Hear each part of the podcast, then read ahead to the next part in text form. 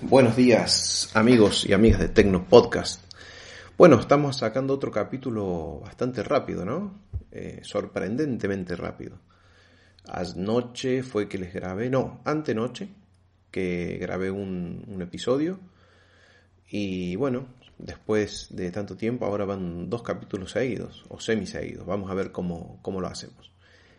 En esta ocasión estoy grabando, bueno, un día lunes, son las 10 y 37 de la mañana.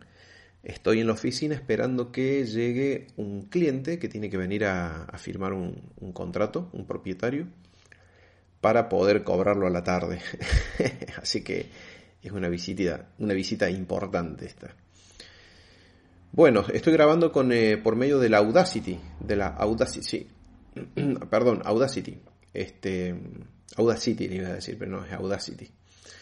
Y vamos a ver, eh, lo estoy monitoreando por medio del software.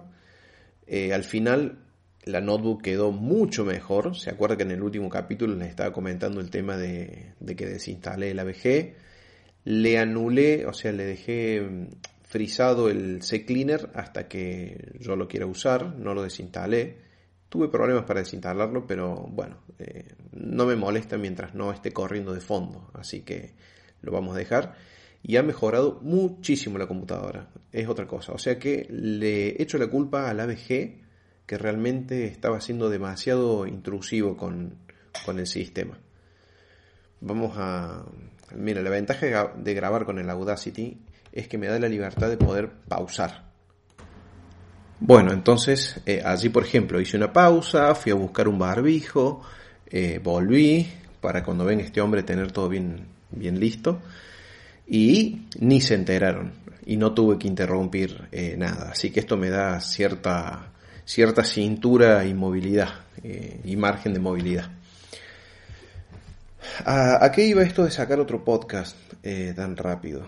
Y bueno, está en boca de todos el tema de WhatsApp, el cambio de sus políticas y, bueno, y que a partir del 15 de mayo comenzaban a aparecer carteles pidiendo la em, que tiene que uno estar de acuerdo con las nuevas políticas de privacidad. Eh, y si no, bueno, iba a seguir apareciendo el cartel durante un tiempo y después de un tiempo eh, ya directamente iba a, limitar su funcionalidad o se iba a borrar. Pasado determinado tiempo ya directamente se iba a borrar. Eh, ah, miren qué lindo. Hace rato que he enchufado el micrófono H1 a la notebook y recién ahora, que han pasado ya unos cuantos minutos, estamos hablando de unos 10 minutos, recién ahora sale el cartel, el pop-up ese allí abajo que dice que ya está lista para usarse. Menos mal, ¿no? Menos mal que no me quedé esperando que salga el cartel. Bueno, ¿Cuál es la novedad acá para, al menos para Argentina y no sé si esto se va a replicar en otros eh, países de Latinoamérica? Ya sabemos que lo que es Europa, eh, es, toda esta movida de WhatsApp y Facebook mm, no les interesa porque ellos tienen unas normativas europeas del tema de la privacidad que bueno, eh, permiten o en todo caso no permiten que, Mark Zuckerberg eh, haga esta, esta relación tan estrecha entre estas dos aplicaciones. Eh, la novedad es que bueno, el gobierno nacional de nuestro país, de Argentina, publicó por medio del boletín oficial una resolución del Ministerio de Comunicaciones por el cual se, eh, se ordena lo siguiente, que abstenga de intercambiar datos en el sentido establecido en la actualización, incluso en los casos en, que los usuarios de WhatsApp la hubieran aceptado de conformidad. O sea que, a pesar de que uno lo haya aceptado hace un tiempo, ahora está diciendo esta resolución que eh, WhatsApp y Facebook no pueden eh, realizar este intercambio de datos. Eh, ¿Cuál es el fundamento? ¿No? Bueno, la decisión es larga, esto es un, resumen muy corto.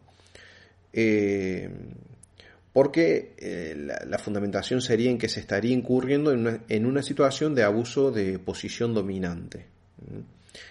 dicen así, las nuevas políticas de privacidad de WhatsApp podrían lesionar la competencia y el interés económico general, violando así la ley de defensa de la competencia, más precisamente una infracción de la, a la ley 27442.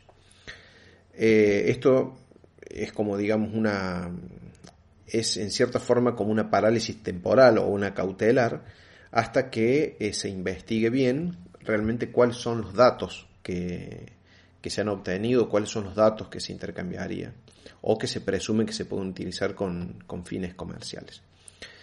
Eh, y bueno, la, Secretaría esta, perdón, no el Ministerio, la Secretaría de Comunicaciones, eh, da un informe, digamos, de, cierto, con, con, ciertos datos. Por ejemplo, dice que la empresa de mensajería, o sea, la WhatsApp, tiene una penetración que supera el 76% de los teléfonos móviles del país. Y las demás aplicaciones de mensajería tienen una penetración muy baja. Entonces, eh, un usuario no puede sustituirla por otra. Si yo no estoy de acuerdo con los términos y condiciones que me impone WhatsApp, eh, no estoy en situación de poder suplantarla, porque la mayoría de las personas usan WhatsApp. Entonces, eh, esa fuerte asimetría que se genera entre el usuario y WhatsApp, y en, ese, en la negociación que se produce, está toda a favor de WhatsApp. Entonces, bueno, la gente es como que de cierta forma se ve obligada a aceptar esas condiciones. Bueno, eh, entre esas, ¿cuáles son cuál es la información, digamos, que, se encuentra en estas aplicaciones y que se cree que podrían intercambiarse o se podría hacer abuso de ellas? Es acceso a la libreta de direcciones, número de teléfono de la persona, obviamente, y, obviamente de la libreta de direcciones, lógico. Los datos de operaciones, por ejemplo, si se usa Facebook Pay o eh, tiendas en WhatsApp, también podrían acceder a esa información. Eh, y también información relacionada con el servicio que presta WhatsApp, con el WhatsApp Business y de la eh, información de las empresas que, están, están utilizándolo. Eh, más allá de la información sobre el mismo dispositivo y también sobre la dirección IP de la persona. Entonces, eh, a partir del 15 de mayo era que eh, si uno no aceptaba iba a comenzar a experimentar limitaciones. A mí no me ha salido ningún mensaje. No sé si es que me salió la primera vez y ya las acepté o qué, pero no me ha salido nada a mí. Quizás ya estoy en el horno y no, no, no, lo sabía. entonces, bueno, por ahí viene la mano. No sé qué pasará en el resto de, de Latinoamérica, si habrá algunos otros países que se hagan eco de esto. Eh, no estaría bueno también que WhatsApp diga, bueno, muy bien, no vamos a prestar servicios entonces su país si está, está en desacuerdo, porque también ocasionaría un, desorden en las comunicaciones de las personas. Sigo viendo que, crece la, nómina de, usuarios de Telegram, pero hasta la fecha no, no lo he usado nunca con una persona, con un amigo, siempre son grupos, eh, son canales, pero no, no de forma este, de forma familiar o de amistades. Eh, y lo otro que les quería contar es que he sacado una, he creado una cuenta de Instagram y de Twitter para, em, para el Tecnopodcast. En Instagram la pueden encontrar o me pueden encontrar como es Tecnopodcast Gus. Ese sería el Instagram.